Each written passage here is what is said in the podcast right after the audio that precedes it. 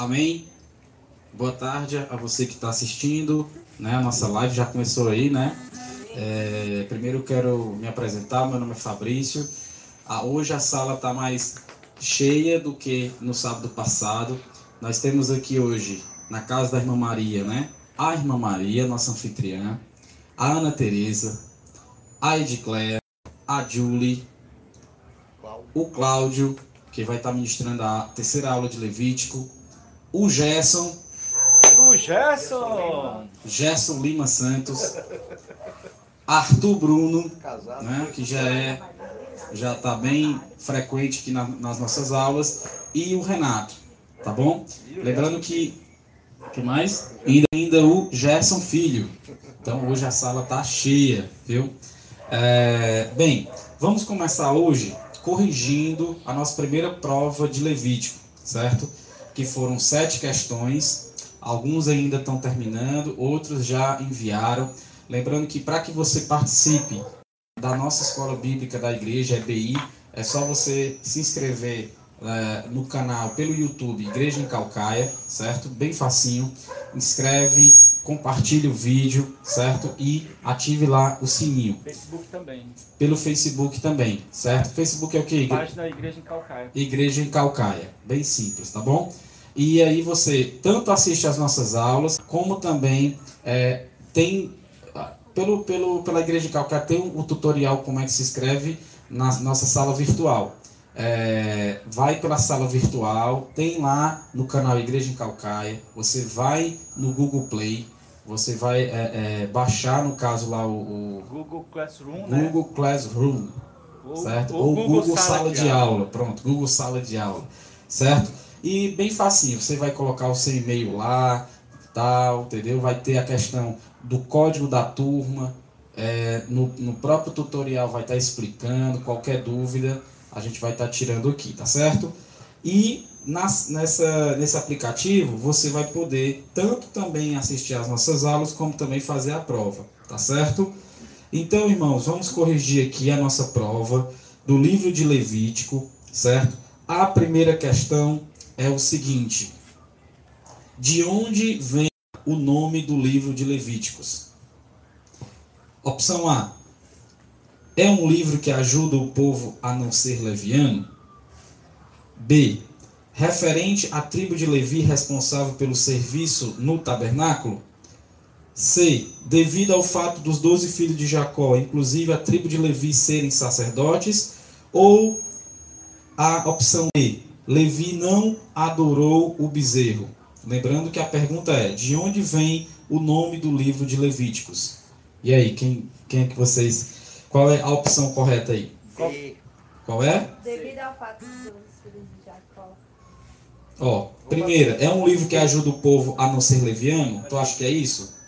É, Hã? não, é, o, é a tribo que foi escolhida para Seres para ser sacerdote, para cuidar do povo. Então seria essa, referente à tribo de Levi, responsável pelo serviço no tabernáculo.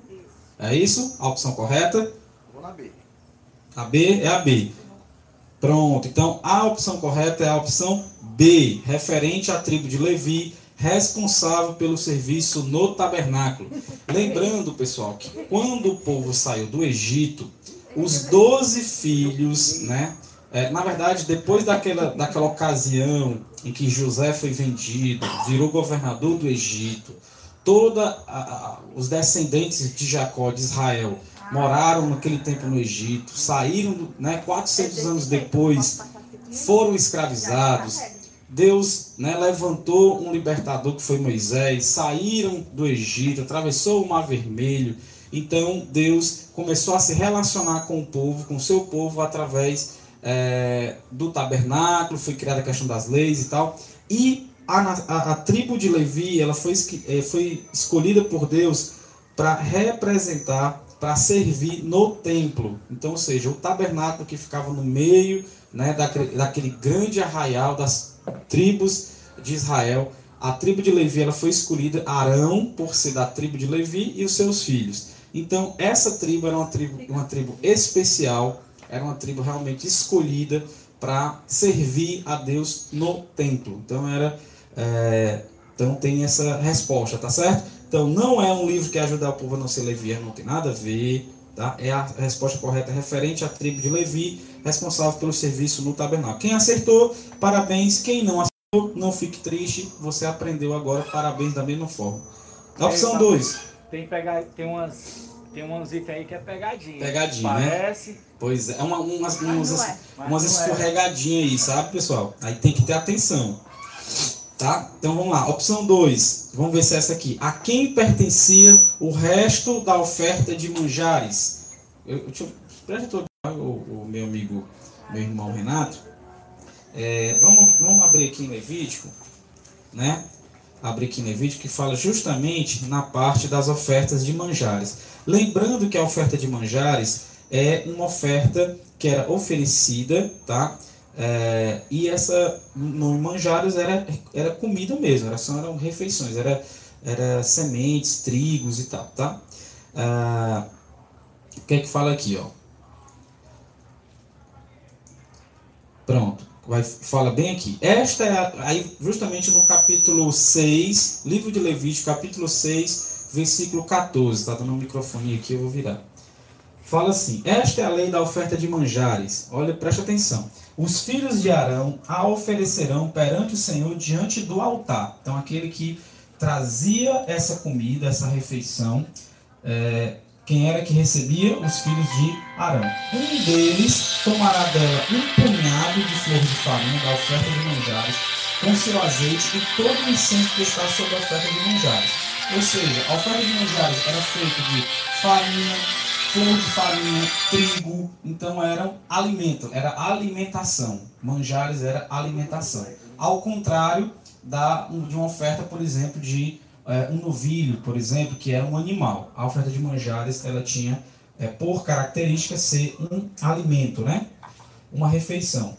Então queimará sobre o altar com porção memorial e tal. O restante dela comerão Arão e seus filhos, tá? Então a pergunta é, repetindo, ah, a quem pertencia o resto da oferta de manjares, né? O restante dela comerão Arão e seus filhos. As opções tem ao rei, nesse tempo nem, nem tinha o rei ainda, né? Não tinha Saul, não tinha Davi, isso foi depois. Ao povo, de jeito nenhum. Arão e seus filhos ou aos levitas? Não, aqui dá aqui deixa bem claro: Arão e seus filhos, tá bom? Então, quem acertou, teve gente que acertou essa segunda opção, essa segunda questão, todo mundo acertou, Tereza? Não lembra? Pronto. Mas você que está assistindo, olha aí se você acertou. Se não tiver acertado, não fique triste, você aprendeu agora. Nós estamos aqui para aprender. Terceira pergunta. O que o sacerdote não deveria comer das ofertas por sacrifício pacífico? Lembrando que o sacrifício pacífico é, é- o que significa sacrifício? Eu acho que até o Renato ou o Cláudio vai estar explicando melhor. O que, é que significa sacrifício pacífico? Sacrifício de paz, sacrifício de gratidão, de celebração, tá? É, e aí levava aquele animal, tá? Levava aquele animal. Cadê aqui? A lei Senhor Jesus. Pronto. Qual é- o que é que fala aqui, ó? Só um instantinho. Capítulo 3 de Levítico. Se a oferta de alguém for sacrifício pacífico, se a fizer de gado, seja macho ou fêmea, oferecer-lhe-á sem defeito diante do Senhor. E porá a mão sobre a cabeça da sua oferta, molará diante da porta da tenda da congregação. E os filhos de Arão, os sacerdotes, aspergirão o sangue sobre o altar ao redor.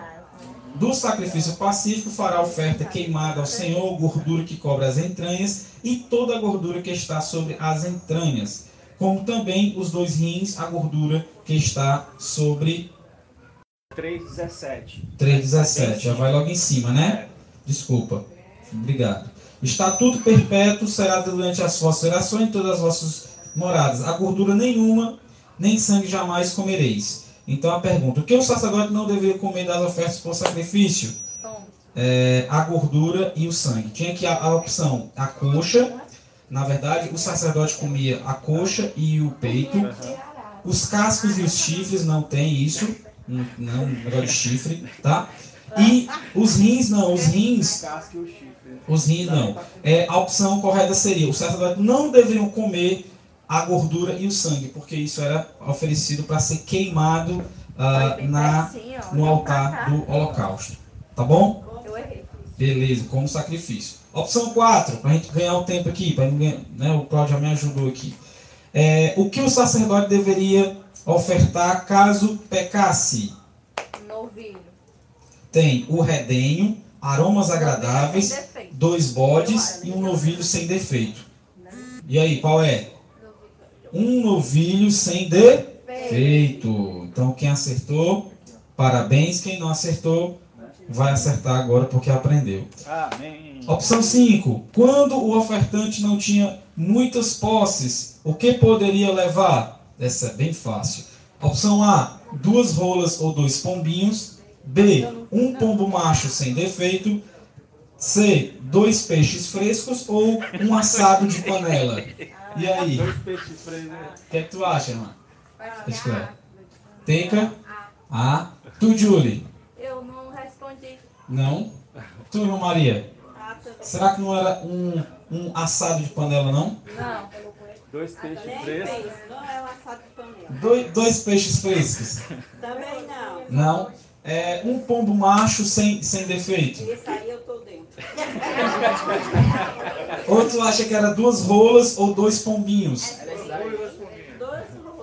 Duas rolinhas e dois pombinhos. Eu já sei responder. Tá certo? Essa é a opção. Fabrício, aonde é que tem escrito isso? Não estou lembrando, não estou identificando aqui de memória, mas é só você ler bem compassadamente que você vai identificar muito fácil aqui, tá? Muito fácil, eu não estou por versículo eu não lembro, mas aqui tem várias menções falando sobre isso. Quando a pessoa não tinha posses, né, condições, leva dois dos rolinhos e dois pombinhos que dá certo, tá bom? Ah, opção 6. A que lei pertence essa frase? O fogo, pois, sempre arderá sobre o altar, não se apagará. Lei dos manjares, lei das ofertas, lei de Deus ou lei do holocausto? Lei do local. Holocausto. O que que significa holocausto? Sacrifício. Então era a lei do sacrifício. O fogo não poderia né, eh, se apagar. Sempre tem que tem que estar aceso, tá certo? Capítulo 6, versículo 13. Tá aqui a lei do, a lei dos do, né? Cadê? 6 8 É? Não. 6, 13. Não, 6 3, onde tem falando, ó. O fogo arderá Levítico capítulo 6, versículo 13. O fogo arderá continuamente sobre a não se apagará. E a última opção para o Cláudio tomar aqui o Renato, microfone. vai ser Renato. É seu Renato? Tá bom. Não é só uma préviazinha da Ah, anterior para Para emendar. emendar com a, a nossa aula de hoje. Qual era a porção dos sacerdotes das ofertas pacíficas? Opção primeira, o filé, a parte mole, a coxa e o peito, né? Para dar uma corrigida lá, ou a fraldinha. A coxa é o pé. Peito e a cor. Fraldinha, olha aí o nome, fraldinha. Não, não, é, não é- não é fraldinha, não, irmão Maria.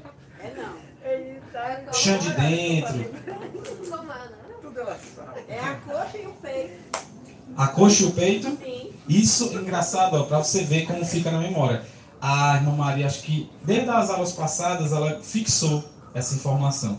Que a, pa- a porção do sacerdote das ofertas pacíficas era a coxa e o peito. Amém? Então pronto. Então nós corrigimos todas as perguntas, certo? Então fique atento, preste atenção nessa aula. Se não entender, assista de novo e depois faça a prova, tá certo? Amém. Pode vir, Renato. Amém. Amém. Os irmãos sabem que o livro de Levítico toca muito sobre as ofertas, né? Amém. Inclusive o Cláudio de novo vai tocar em pontos que relacionados a ofertas e nas aulas posteriores também vai tocar nisso. Inclusive nos livros seguintes de, de, do, da Bíblia a gente vai ver muito sobre essas ofertas. Então o Cláudio pediu para eu fazer uma revisão dos tipos de ofertas Sim. e o que elas significam, amém? É isso aí. Se você prestar atenção, acertar, acertar todas as provas seguintes. Exatamente. Vamos lá. Primeira oferta, de holocausto. Certo? O que ela significa? O significado dela é para a satisfação de Deus. Porque é o seguinte, a obra de Cristo, ela é primeiro para a satisfação de Deus e também para a nossa. Certo? E também para resolver o nosso relacionamento com Deus. Que antes nós tínhamos uma inimizade por causa do pecado. E essa oferta ela é para resolver, certo? Senhor Jesus. Então, irmãos, é, a oferta do holocausto é justamente Cristo ser sacrificado para a satisfação de Deus.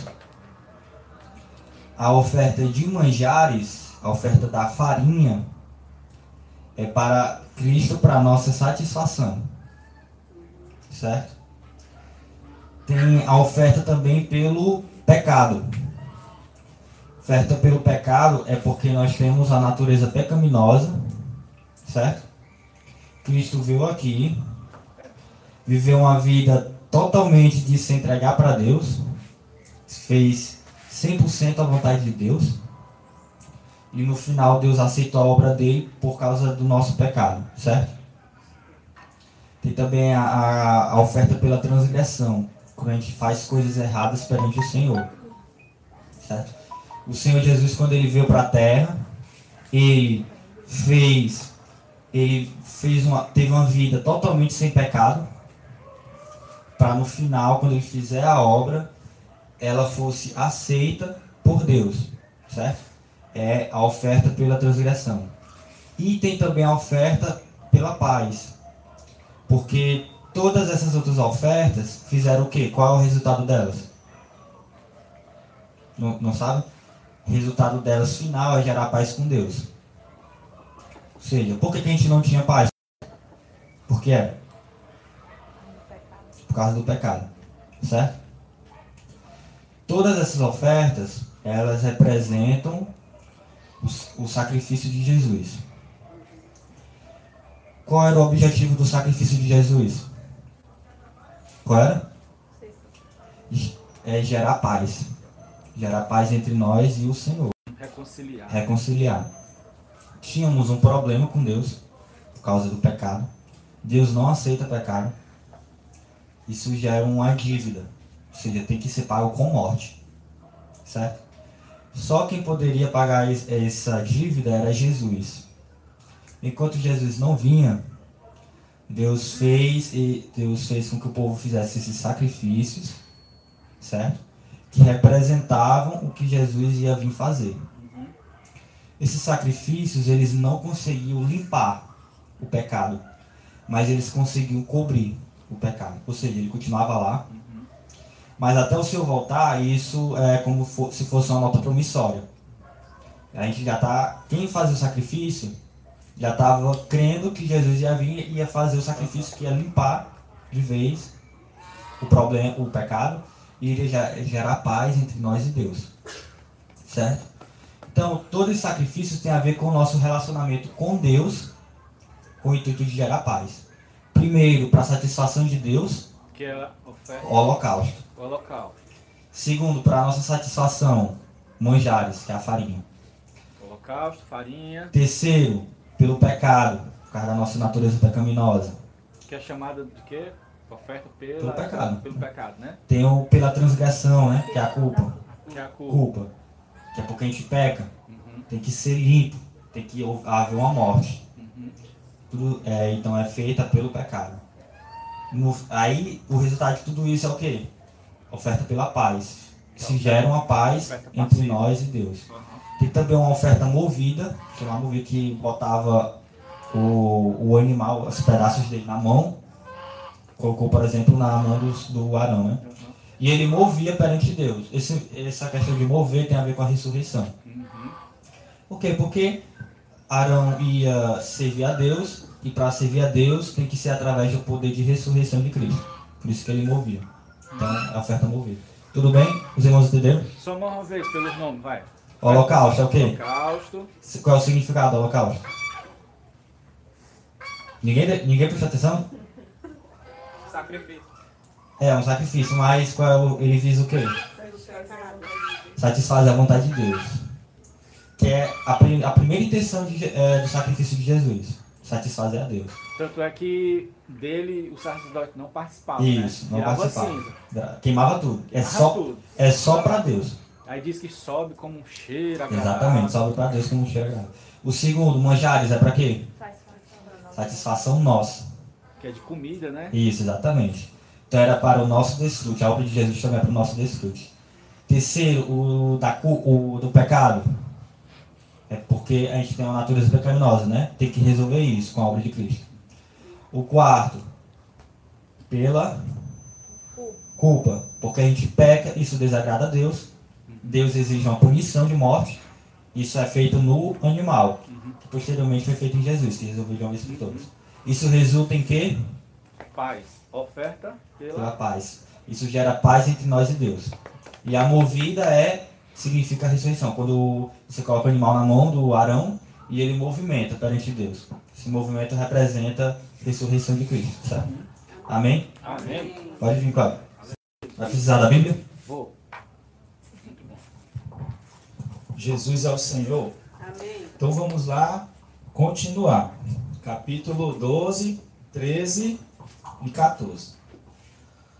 Vamos lá abrir a nossas Bíblias. Levíticos, capítulo 12.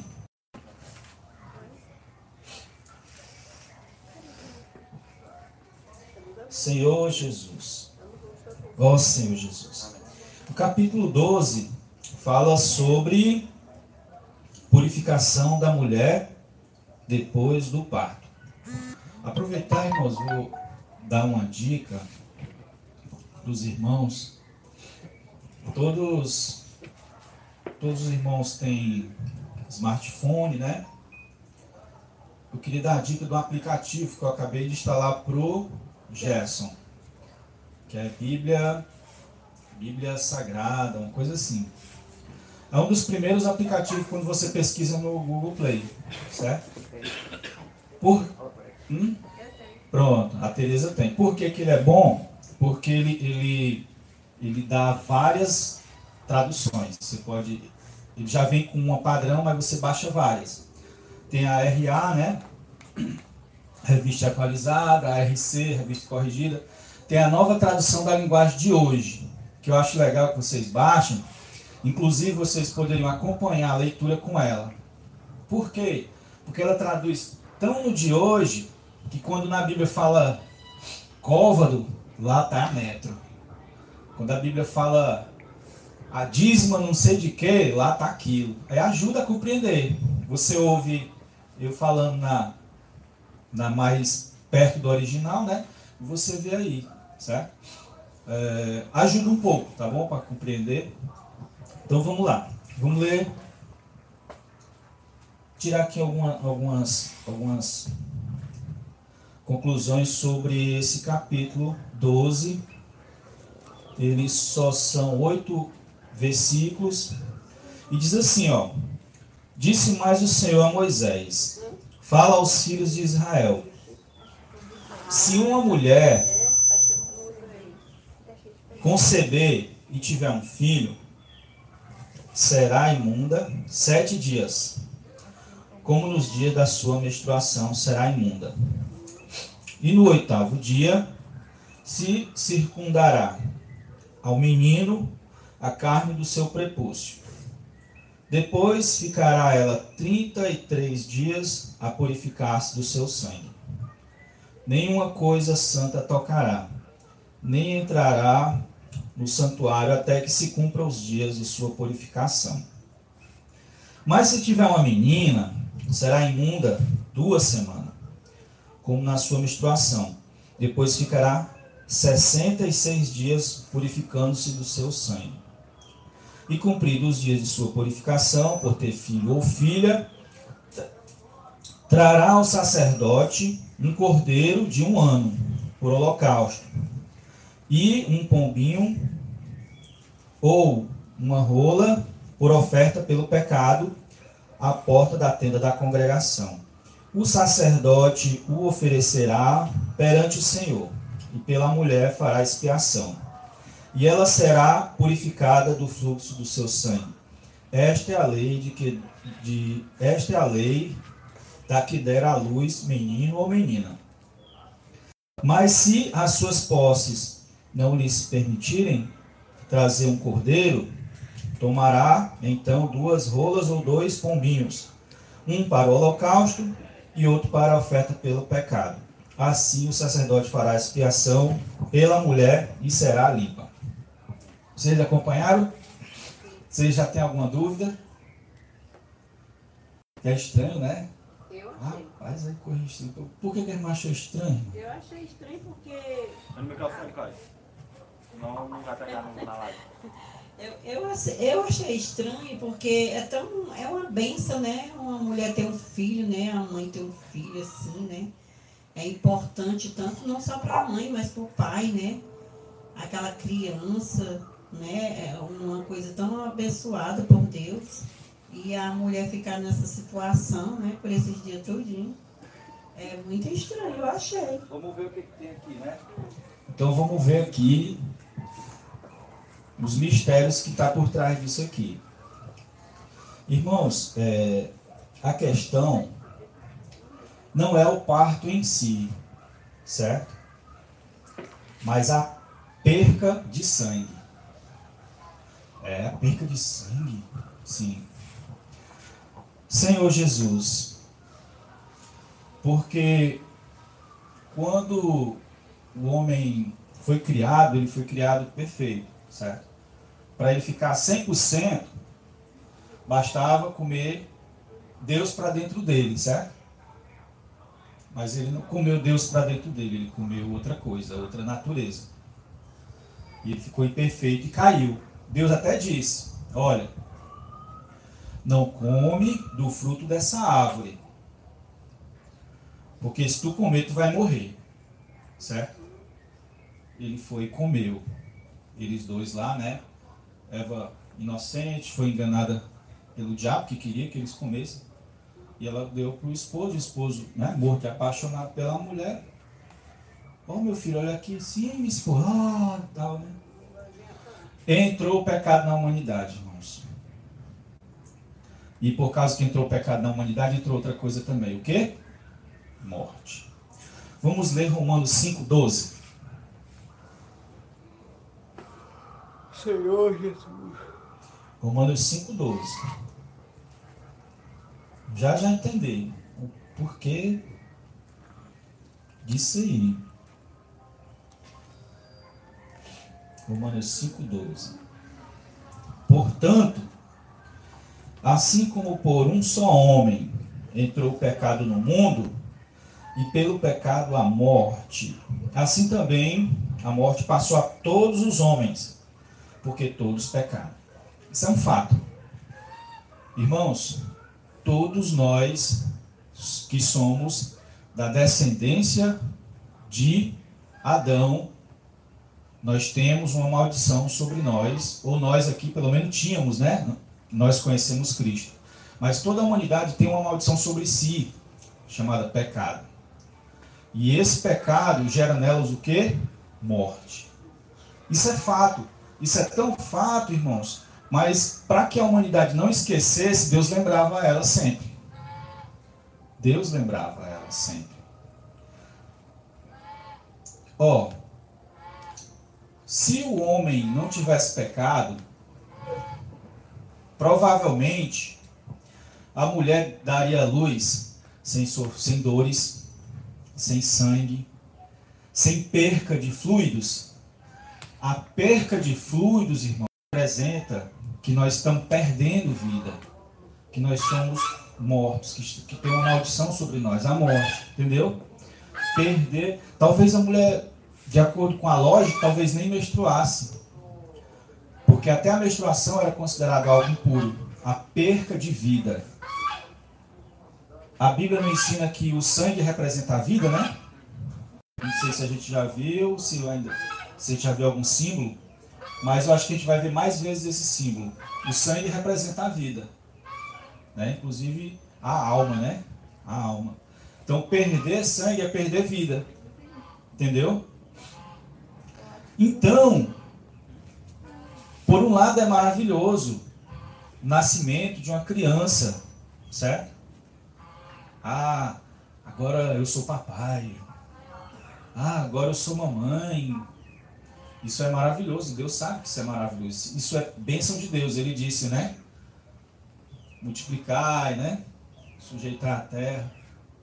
Mas ele também quer lembrar esse fato penoso que a gente acabou de ver, certo? Que nós somos pecadores e que a morte nos oprime. Então o sangue ali representa isso, a, a, essa morte. Quando uma criança nasce, como ela nasce molhada de sangue, né? E a mulher também, ela acaba se sujando de sangue, aí ela fica impura. Porque aquele sangue representa a morte. E tanto é, irmãos, que não é essa essa impureza não é nem por questão moral. Não é por questão moral, ela não cometeu pecado não. É mais para poder limpar ela de coisa que ela tocou, que é imunda, que é impura. Que Deus considerava sangue, considerava um animal morto é impuro, né? A mulher não pecou não. A purificação não é por causa de, de erro com respeito à moralidade. Ela não matou ninguém, não fez nada com ninguém. Mas tocou em coisa impura. Entendeu? Senhor Jesus. A, perca de sangue, como eu falei, gira em torno da morte, né? Que Adão e Eva permitiram que entrasse no mundo. E se fosse uma menino, era uma semana, ela era impura. Se fosse menina, duas semanas. Ela era impura, certo? Considerada impura. Depois desse período, ela, ela, já, ela já não era impura, mas não poderia entrar em lugares sagrados e nem fazer cerimônias sagradas, certo? Que, qual, é, qual é esse tempo? Era 33 se fosse menino e 66 se fosse menina. E por que que com as meninas seria o dobro, né? Aí tem é difícil alguém dizer uma coisa certa. Mas me parece que é porque a, a mulher é o vaso mais frágil, vocês já ouviram esses versículos? A mulher é a parte mais frágil, né? Então, todas essas impurezas causam mais dano nela, então ela precisa se purificar por mais tempo, certo? Vendo por outro ângulo também, né? As sociedades antigas eram cada vez menos humanas, né? E ali era uma maneira de Deus preparar um bom tempo para a mulher descansar, certo? Para ela poder recuperar as forças. Certo? Alguma dúvida? Deu para entender, irmão? Deu. Deu, né? É só porque o homem é pecador. O salmista, né? Tem até um salmo. Como é que ele diz? É, Em pecado concebeu minha mãe. em pecado concebeu minha mãe, né? Por causa que todos somos pecadores, já nascemos pecadores. Senhor Jesus. E aí entra o capítulo 13, que fala sobre lepra. Lepra, irmãos, ela, lepra representa pecado, certo? Lepra hoje em dia é a hanseníase. O nome dela é hanseníase. E ela ela representa realmente, ela é a coisa que, que mais forte do Velho Testamento que representa pecado e morte. O sangue, né? O sangue é também, lógico, precisa de todo uma purificação, mas o, o sangue causa pouco dano, né? Não causa dano. Ah, caiu sangue, o meninozinho nasceu sujo de sangue, né? Lava, faz a purificação, beleza. Agora lepra, lepra corrói a carne, lepra destrói. Então lepra é o, é o símbolo do pecado mais, mais forte, assim, como ele é danoso. Entendeu? Senhor Jesus, e vamos, ó, tem três passagens que relaciona lepra com algum tipo de pecado. Vamos ver números 10, 12 e 10. Quem é que abre aí números 12 e 10? Pronto, para ganhar tempo, Terezinha, por favor, abre em 2 Reis 5, 27, que é o segundo exemplo. E a Júlia abre em 2 Crônicas 26, 20, que é o terceiro exemplo. O microfone para elas lerem. Certo. 2 Reis 5, 27. Vamos ver sobre a lepra de Geazi nesse 2 Reis. Em Números 12 10 é a lepra de Midian. E em 2 Crônicas 26, 20 é a lepra de Uzias, que era um rei.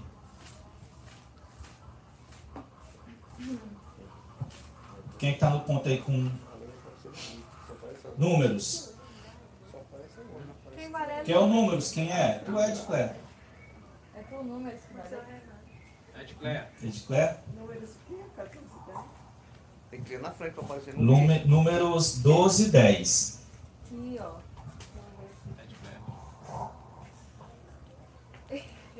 Deixa a minha me ver. Números 12 e 10. Senhor Jesus. Isso, tá Vai, procurando, vai. tá procurando. Achou? Show. É que ela não quer ir. Só falar. 12 10. Números 12, Pode falar, Cleber. É só ler, não. 12 10. A nuvem afastou-se. Ela tá. Ela tá tímida, irmãos, aqui. Todo mundo me olha. Não tem ninguém vendo, não. Vai, só, só fala. Não tem ninguém olhando, não.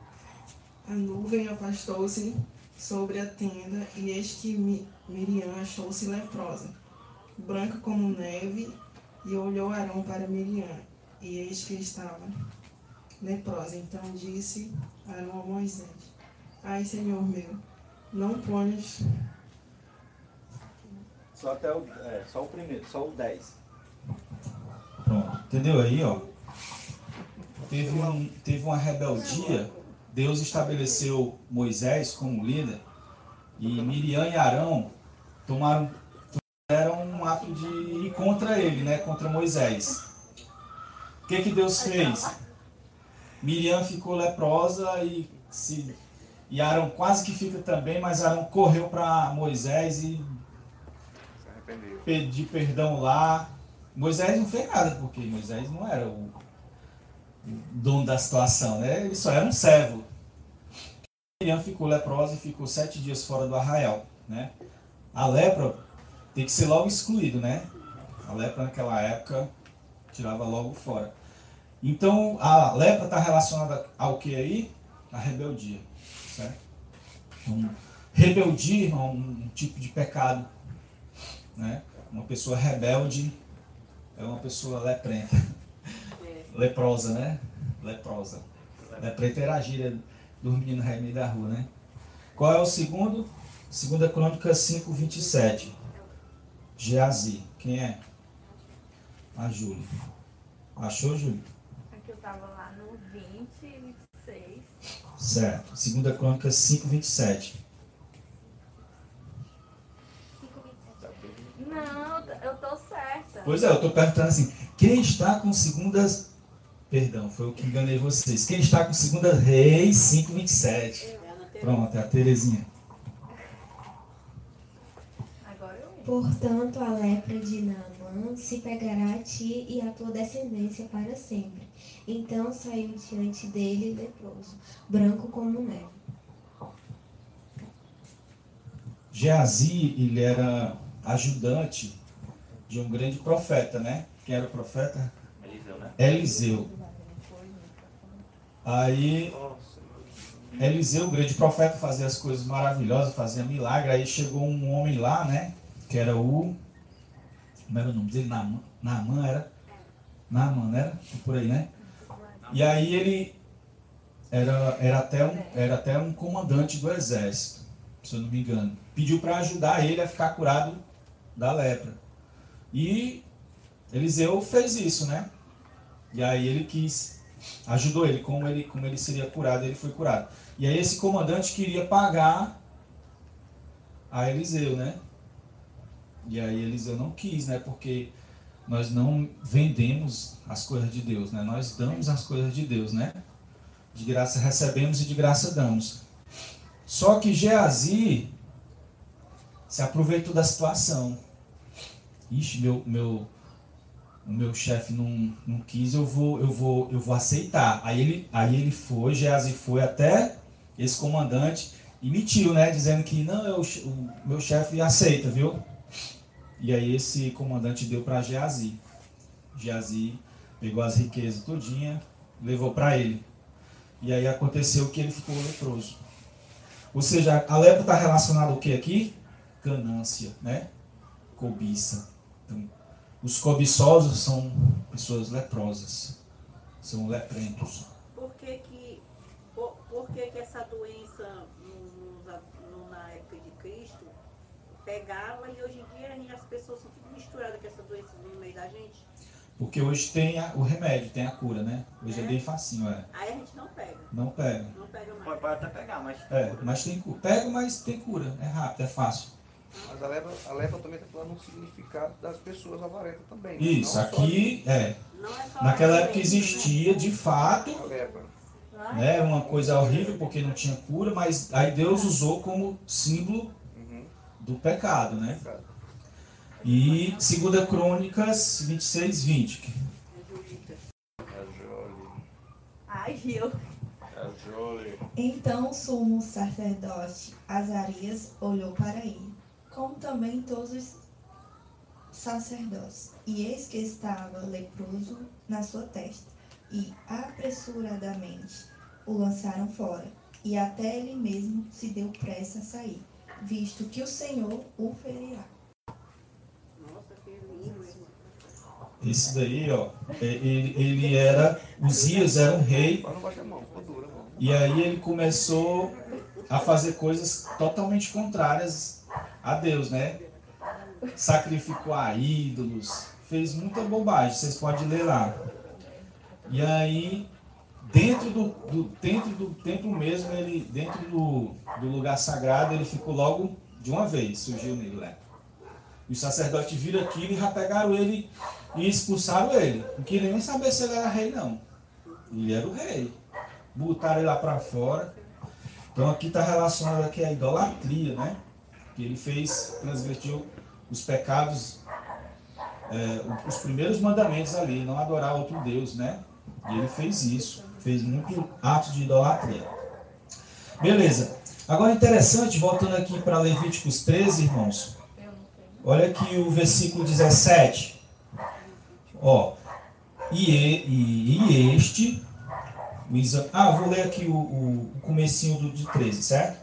Disse o Senhor a Moisés e a Arão: O homem que tiver na sua pele inchação, ou pústula, ou mancha lustrosa, e isto nela se tornar como praga de lepra, será levado a Arão, o sacerdote, ou a um dos seus filhos sacerdotes. O sacerdote lhe examinará a praga na pele, se o pelo na praga se tornou branco e a praga parece ser mais profunda do que a pele na sua carne.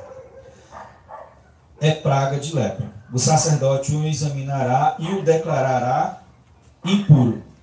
Então, era, viu, Bruno? Era esvermelhada ou esverdeada. E normalmente era mais funda do que a pele. Se o sacerdote percebesse isso, é impuro. E aí ele já ia, sabe para onde? Primeiro ele ficava em observação, lógico. Ficava em observação durante alguns dias. E, deixa eu ver aqui, uns versículos que fala sobre ele ficar em observação. Não, mas na frente eu vou mostrar para você, vou seguir a sequência. Olha aqui o versículo 17, ó. Diz assim, ó. E se e este o examinará, o sacerdote, né? Se a lepra se tornou branca, então o sacerdote declarará limpo o que tem a praga está limpo. Vocês entenderam aí? Entenderam? Entenderam não, tem que estar com a mente realmente focada para entender. Não se distraiam. Ó, aqui disse, e este o examinará, o sacerdote examinará, e se a lepra se tornou branca, então o sacerdote declarará limpo o que tem a praga, está limpo. Então, é um paradoxo. Se a pessoa tem praga, é impuro e é expulso, no caso aqui, se a praga, se a ficar branca, de cor branca, o sacerdote já não chama, já não declara ele impuro, declara, declara ele é limpo. Por que então que essa praga aí, é, essa, essa lepra aí, não é considerada, não deixa ele impuro? Ela ficou branca, é, simboliza o que hoje? O arrependimento, né? Nós temos, nós somos, temos o pecado, mas nós nos arrependemos, né? E aí Deus nos considera limpos, certo? No caso aí ela tinha que ficar toda branca. Avançando um pouquinho. O versículo 23, ó. Mas se a mancha lustrosa parar no seu lugar, não se estendendo, é cicatriz de úlcera. O sacerdote, pois, o declarará limpo. Então o sacerdote tinha muito cuidado de ficar olhando, porque ele não podia errar. Né? É igual você ir no médico e você não tem nada, e o médico errou lá, o diagnóstico e diz, ó, oh, você tem dois dias de vida. Né? Ele errou e você é arriscado se matar no outro dia por causa de um erro dele. Você não tem isso. Então o sacerdote ele examinava com muita cautela. Né? Nem tudo, ele saia dizendo, é lepra. Nem tudo, ele tinha que ir devagar. Não. É, do 24, do 29 ao 34, vou ler aqui para vocês. Ó.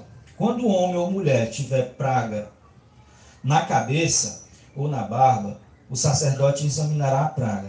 Se ela parecer mais funda do que a pele, e o pelo e, é, e pelo amarelo fino, nele, se nele houver pelo amarelo fino, o, o sacerdote o declarará imundo. É tinha, é, é lepra da cabeça ou da barba. Mas se o sacerdote, havendo examinado a praga da tinha, achar que ele não parece mais, que ela não parece mais funda do que a pele, e se nela não houver mais pelo preto, então o sacerdote o encerrará, encerrará o que tem a praga da tinha por sete dias. A tinha é exatamente a parte peluda que tem a praga, né? Ele chama de tinha. Aqui no caso era na barba, né? Ou na cabeça. Aí ele pegava e deixava a pessoa sete dias de observação. Depois ele raspava ao redor, onde não tinha a possível lepra, rapava ao redor e deixava só aquela parte com a lepra com cabelo. Aí deixava sete dias. Depois de sete dias ele ia lá, se tivesse a parte rapada, se a tinha tivesse aumentada, né? Aumentado, aí já declarava ele imundo, porque ela estava crescendo e já provava que era lepra. E lepra na cabeça, irmão, tem um significado de devemos tomar cuidado, porque de repente tem lepra na nossa cabeça. O que é lepra na nossa cabeça? É quando a gente deixa os pensamentos do mundo, os conceitos do mundo, entrar na nossa mente. Certo? Como é que eu evito que os conceitos do mundo entrem na nossa mente? Enchendo a, a mente de palavra. Certo? De palavra do Senhor, que ela vai proteger. Vocês viram esse carnaval que teve aí, vocês viram que uma escola de samba fez né, uma cena lá que o diabo vencia Jesus e tudo, né? Sabe de onde vem aquela, aquele, aquilo ali? Da mente de pessoas que a mente dela né, é cheia de lepra. É Por quê? Porque entrou muitas coisas na mente dela totalmente contrária a Deus. Aqui dali, aqui, aqui dali é produto artístico, certo? Leproso. Leproso, né? E aqui dali, irmãos, ela. Sabe onde é que aqui dali está sendo jogado? Sabe, sabe exatamente o lugar onde aquelas ideias é jogada dentro da cabeça das pessoas? Principalmente nas escolas e nas universidades. Certo? Então nós, nossos filhos, tem que ter muito cuidado para não encher a mente dos ismos, certo? Dos sufismas, porque a nossa mente pode ficar leprosa. Certo? Senhor Jesus. Vamos avançar aqui, vamos avançando, avançando, Senhor Jesus. Eu já disse que, ó, no 46, vou ler aqui o 44, 46. É leproso aquele homem, está imundo, o sacerdote o declarar imundo, a sua praga está na cabeça. As vestes do leproso em que está a praga será rasgada e seus cabelos serão des, desgrenhados, co cobrirá o bigode e clamará: Imundo, imundo. Será imundo durante os dias em que a praga estiver nele. É imundo. Habitará só e a sua ficar, e sua habitação ficará fora do arraial era excluído, certo? Na história antiga, né, existem os lugares dos leprosos. Eles eram excluídos da sociedade. Aqui mesmo mo mostra que ele não poderia ficar no meio do arraial. Era muito era feio, né? Era, era muito penoso. Mas era um símbolo que o senhor estava usando para mostrar o pecado, né? E a gente vê, irmãos, no Novo Testamento, Jesus não podia nem. ficava fora da sociedade. Aí a gente vê os exemplos de Jesus, por exemplo, em Lucas 17, do 11, 11 ao 14. Ó. Lucas 17, 11 e 14. De caminho para Jerusalém, passava Jesus pelo meio de Samaria e da Galiléia. Ao entrar numa aldeia, saíram-lhe ao encontro dez leprosos, que ficaram de longe e gritaram, dizendo: Jesus, mestre, compadece de nós. E ao vê-los, disse-lhe Jesus: Ide, entrar, é, ide, mostrai-vos ao sacerdote. Aconteceu que indo eles foram purificados. Então eles, eles mesmos ficaram de longe, né? Porque sabiam que as pessoas rejeitavam. Mas Jesus tem várias, várias passagens que ele fazia tocar nos leprosos, né? Ele não tinha medo, ele amava as pessoas. E se você for ler aqui o, do 47 ao 59, você vai ver lepra na veste, certo? A lepra dava nas vestes, ficava um, uma espécie de um mofo. Era o mesmo, mesmo vírus que tocava na pele ficava na, nas vestes. O que, que significa, né? Significa pecado nos nossos hábitos, pecado nas nossas ações, certo? E também pode ser pecado nos nossos relacionamentos, lepra nos nossos relacionamentos, né? Porque no, na, no tecido tem a trama, que é horizontal, e a o urdume que é vertical.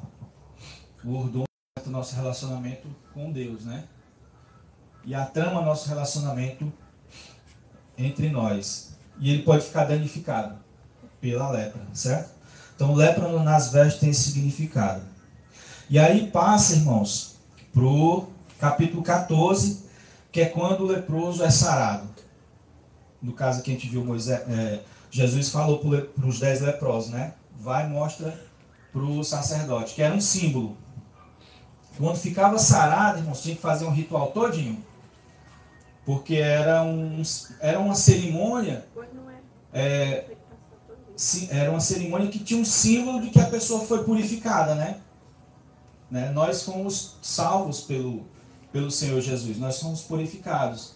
E isso é muito importante. É muito importante. Tanto é que neles, naquela época, era feita uma cerimônia bem, bem grande. Olha aqui, ó, a cerimônia. Vou eu tentei resumir aqui, que é uma, um cerimonial assim, bem complexo. É, capítulo 14,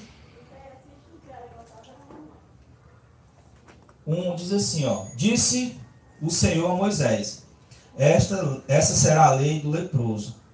No dia de sua purificação, será levado ao sacerdote. O leproso é levado por alguém, né? Certo? Essa pessoa é, é quem? É um amigo. Provavelmente um amigo. E este sairá do arraial e, exami- e o examinará. E a praga da lepra do leproso estará, estará está curada. Se a praga da lepra do leproso está, está curada.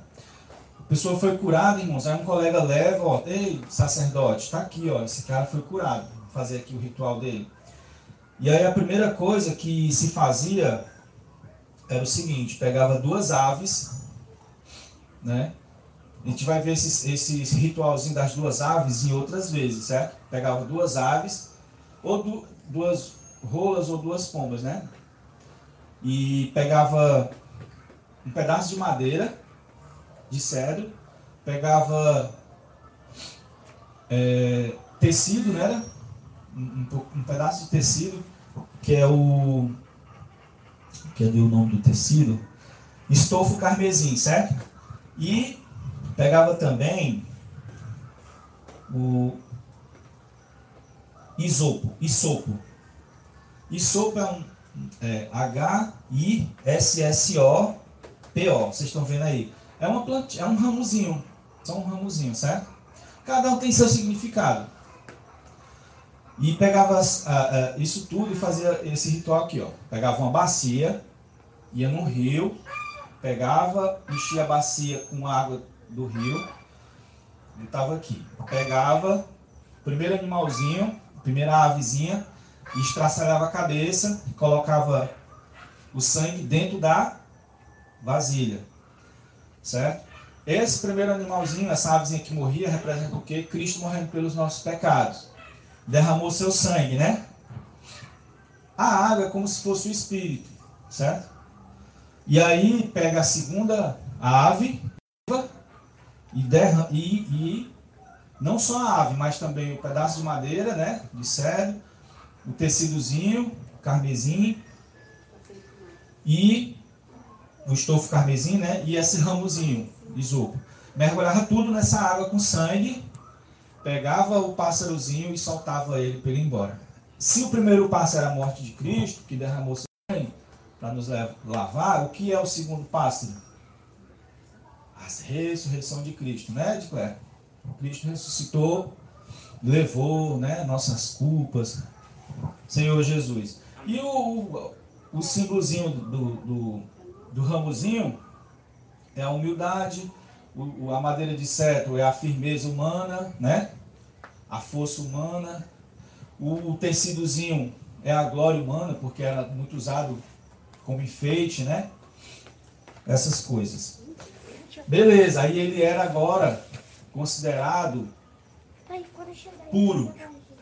Ele era considerado puro e ele agora poderia entrar dentro do arraial. Só que agora é que ia começar mais ritual mesmo.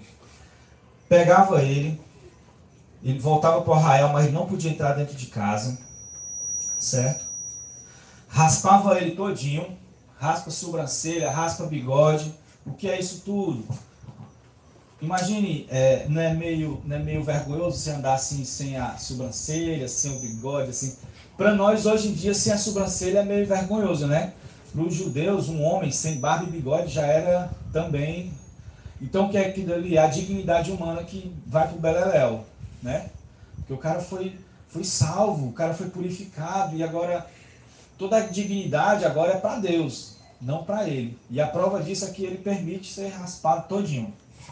E aí ele ficava fora da, da, da tenda dele, ele podia entrar no arraial, mas ele ficava fora da tenda dele durante sete dias. Aí, durante sete dias, voltava lá, os pelos cresciam de novo, raspava de novo. O ritualzão, né? Vai sete dias. Só, e ainda raspando os pelos da pessoa. Depois disso, fazia uma oferta pela culpa. Que o Renato até falou, né? Oferta pela culpa. Pegava dois carneiros, 3 quilos de farinha com azeite, uma, um, uma cordeira e meio litro de azeite.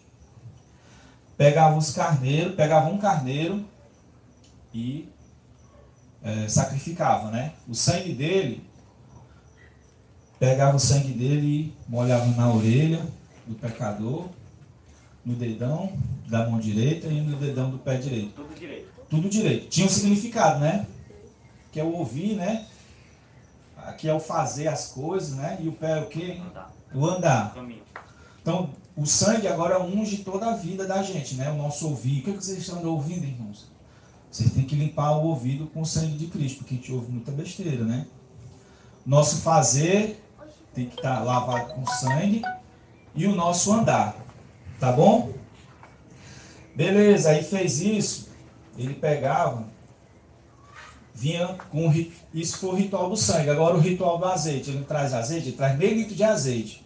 O ritual do azeite era assim, ó. O sacerdote pegava e enchia a mão de um pouquinho de azeite. E aí ele molhava o dedo assim, ó. Aí saía assim, ó. Fazia assim, ó. borrifava gotas de, de azeite, que é o Espírito Santo, né? Estava ungindo a pessoa. E depois ele derramava. Ah, beleza, e ele ungia também, ó, mesmo jeito. A orelha, o dedão da mão e o dedo do pé, o dedão do pé. Que agora, não só fomos lavados com o sangue, tirou os pecados e tudo mais, mas agora recebemos o Espírito de Deus no nosso ouvir, no nosso, no nosso fazer as coisas, né? E no nosso andar, certo? Tem que ter o. E aí derramava o resto do azeite na cabeça dele, irmãos. Isso só aconteceria, acontecia com reis, quando era consagrado. E por que, que agora coloca no, no ex-leproso? Porque quando a gente é purificado de nossas lepras, irmãos, a gente se torna reis e sacerdote. O Senhor nos unge, certo? Derramar um zei- azeite na nossa cabeça significa exatamente isso. Senhor Jesus. E depois fazia uma oferta pelo pecado. Essa oferta pelo pecado, tudo era queimado. E se, se a pessoa não tivesse muitas posses, sabe o que ela fazia? Ela trazia ela trazia, fazia o mesmo ritual, voltava para o arraial, raspava, ficava sete dias, raspava de novo, aí fazia uma oferta pela culpa. Só que como ela tem poucas posses, ela levava uma um cordeirinho novo, certo? E levava agora um quilo só, não é mais três quilos de farinha com azeite, é só um. E não era mais meio litro de azeite, era só um quarto. E fazia o mesmo ritual, certo? Matava o cordeirinho novinho, ritual do sangue na orelha, no dedão, no dedão do pé, beleza. Aí depois vinha com azeite, repetia tudo de novo. O azeite botava na mão, você ia salpingando, depois molhava de azeite a orelha, o dedão da mão, o dedão do pé. E depois ainda derramava o resto na cabeça, certo? Esse era o ritual pela culpa. E aí vinha o ritual, finalizava com o ritual pelo pecado. Que ele pegava uma das pombinhas e é, oferecia ela como holocausto. E não tinha um carneiro para queimar totalmente, né? Aí ele oferecia uma pombinha. E a outra era pombinha era pelo pecado. Uma era pela oferta de culpa e outra era pela oferta de pecado. Beleza? Então, irmãos, vamos ficar por aqui, porque é muito detalhe, fica muito pesado. E na próxima na próxima aula a gente dá uma continuidade. Tá bom? Vamos continuar e vamos terminar sobre a lei acerca da lepra numa casa. Tem um significado, tá bom? Então Jesus é o Senhor. Amém. Aí vamos ficar por aqui, né? E vocês que não puderam ouvir, as- assistam posteriormente, façam façam um teste com vocês mesmos, se vocês aprenderam, né? Façam a provinha. Jesus é o Senhor. Vamos chamar aqui um irmão para orar. A irmã, a irmã, a irmã, deixa eu ver, a irmã, pronto, a irmã Terezinha para orar, finalizando. Anda, irmã. É, bota mesmo essa história pra orar. Anda. O Bruno para orar. Anda, Bruno, para orar pelo final. Anda, Não, Bruno. chamou a menina primeiro. Hã? Primeiro, primeiro as meninas, é? Quer dizer isso? Primeiro Argão. Senhor Jesus. Vem, Edcléia. Não, Jéssica. Jéssica vai orar aqui pelo final. Pronto. Sacerdote. Foi ungido recentemente sacerdote. As lepras dele, o Senhor tirou as lepras dele tudinha. Da cabeça. A lepra da cabeça, a lepra do- dos dedão, das orelhas. Todo canto. Amém. Jesus é o Senhor. Senhor Jesus. Senhor, obrigado, Jesus. Obrigado por essa tarde. Senhor, obrigado por cada irmão. Senhor, também obrigado por essa, por essa escola de hoje, por essa aula, Senhor. Senhor. Jesus, Amém. pelos irmãos que ministraram. Sim. Senhor Jesus, Amém. Senhor, obrigado por cada um. Ó Senhor Jesus, pela Glória a igreja. Deus. Senhor, seja com cada irmão. Amém. Ó Senhor Amém. Jesus. Amém. Amém.